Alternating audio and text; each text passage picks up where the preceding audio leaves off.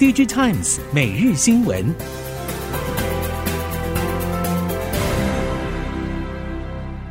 听众朋友您好，欢迎收听 DigiTimes 每日新闻，我是袁长杰，现在为您提供今天科技产业的新闻重点。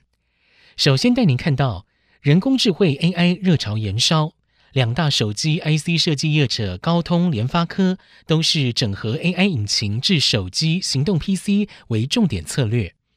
相关供应链业者透露，高通第一季时召集日月光投控与旗下细品等封测代工伙伴，并且与封测代工端研发人员在高通圣地牙哥总部蹲点，历时约三个月至六月左右，擘画新品开发大计，希望对标苹果 M 系列晶片。首席封测业者表示，苹果新推出的 M2 Ultra 工作战级晶片，透过细桥技术，以 side by side 的方式连接两颗 M2 裸晶，这部分也是高通积极研究的方向。日月光集团的 FOEB、Focus Bridge 等，渴望提供高通火力奥援。高通在 Computex 二零二三推广混合式 AI 概念。强调，无论是机器学习还是生成式 AI，都需要边缘与云端 AI 的共同合作，才能够在最好的运作效率下实现各类的 AI 应用情境。另外一方面，也宣告自研处理器 Orion 架构即将在明年登场，届时将带动 PC 业务大幅成长。高通认为，透过 Orion 架构，除了可以满足运算需求，更可以进一步重新定义 PC 应用。业界指出，高通即将推出的 Snapdragon H C X Gen 4就是首款导入 Orion 架构的新品，赶上明年 NB 产品新一波换机潮。不过，最终还是取决于晶片的实际运作表现，以及品牌端态度是否有改变等因素。由于目前市场上成长动能最被看好的 AI 应用，采七纳米以下先进制程的 AI 晶片，几乎都由台积电包下。HPC 大单落袋，台积电对于今年全年营收回升相当有信心。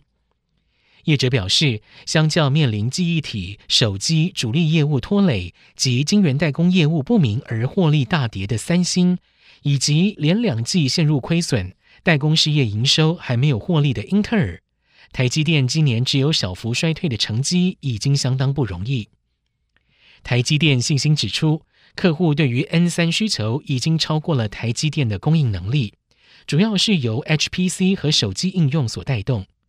预期 N 三将在今年达到全面利用，并且从第三季开始贡献营收。AI 需要算力，带动晶片效能升级，也连带引发相关机构件的新潮流。比方处理器的均热片、伺服器机壳都跟着演进。台湾军热片龙头建策总经理林景龙指出，过去处理器所需要的军热片面积在三十毫米乘以三十毫米，如今晶片厂强化运算速度，军热片的面积也扩大到六十毫米乘以六十毫米，这带动了产品平均单价提升。机壳业者也表示，AI 晶片的 GPU 模组体积更大，而且更重，伺服器的机箱材质与制程都必须配合，才能够支撑所需要的强度。因此，AI 伺服器的机箱需要重新设计，增加强度，同时也必须兼顾成本与 ESG 环保等要求。东协如马来西亚、新加坡等地，原本就是半导体 IDM 大厂、封测代工厂的重镇。近期，晶片原厂寻求两岸加一的供应链区域化，更让规模持续扩大。类比晶片龙头德州仪器宣布投资大约二十七亿美元扩充 in-house 后段封测。外电指出，德州仪器在吉隆坡、马六甲等扩充的 in-house 封测新厂，最快二零二五年投产，二零三零年封测事业估有八到九成以上的成长动能。相关业者表示，如果扩产计划如期进行，二零二五到二零三零年导线架需求将会是去年基期计算的三到五倍。对于明后年的趋势，台系供应链并不看淡。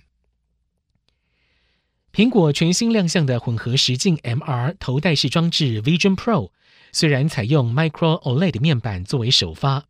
但是多家国际大厂先后布局次世代显示技术 Micro LED，并将 Micro LED 视为微型显示器的终端武器。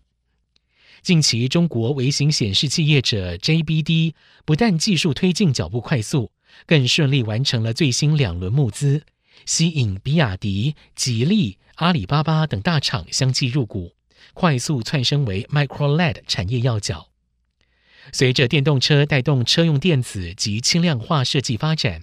预料未来 Micro LED 微型显示导入于车内投影或者车内氛围应用指日可待。在今年国际消费性电子展 CES 上，一战成名的新创公司 Brilliant 为麻省理工学院所衍生出的新创公司，初登场就是今年 CES 推出拥有一百五十五度视野的八 K OLED VR 显示器 Brilliant Fusion。新产品不止过半的供应链来自台湾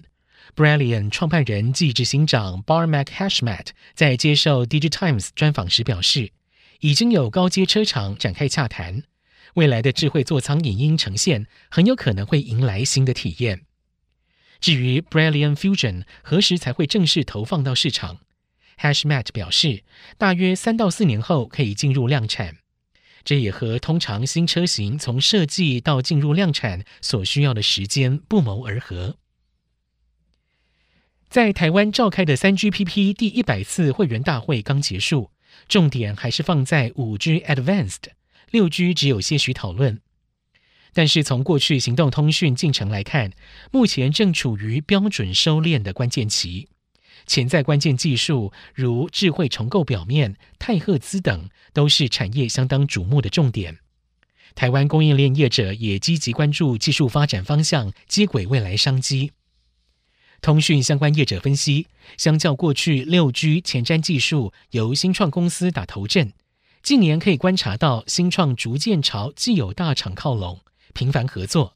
特别是在六 G 技术中相对成熟的卫星通讯领域，这也会加速台厂的次世代通讯技术发展。在德国太阳能展期间，有三家中系业者被德国警察带回侦讯。使得欧洲对中国太阳能双反，也就是反倾销、反补贴，高度受瞩目。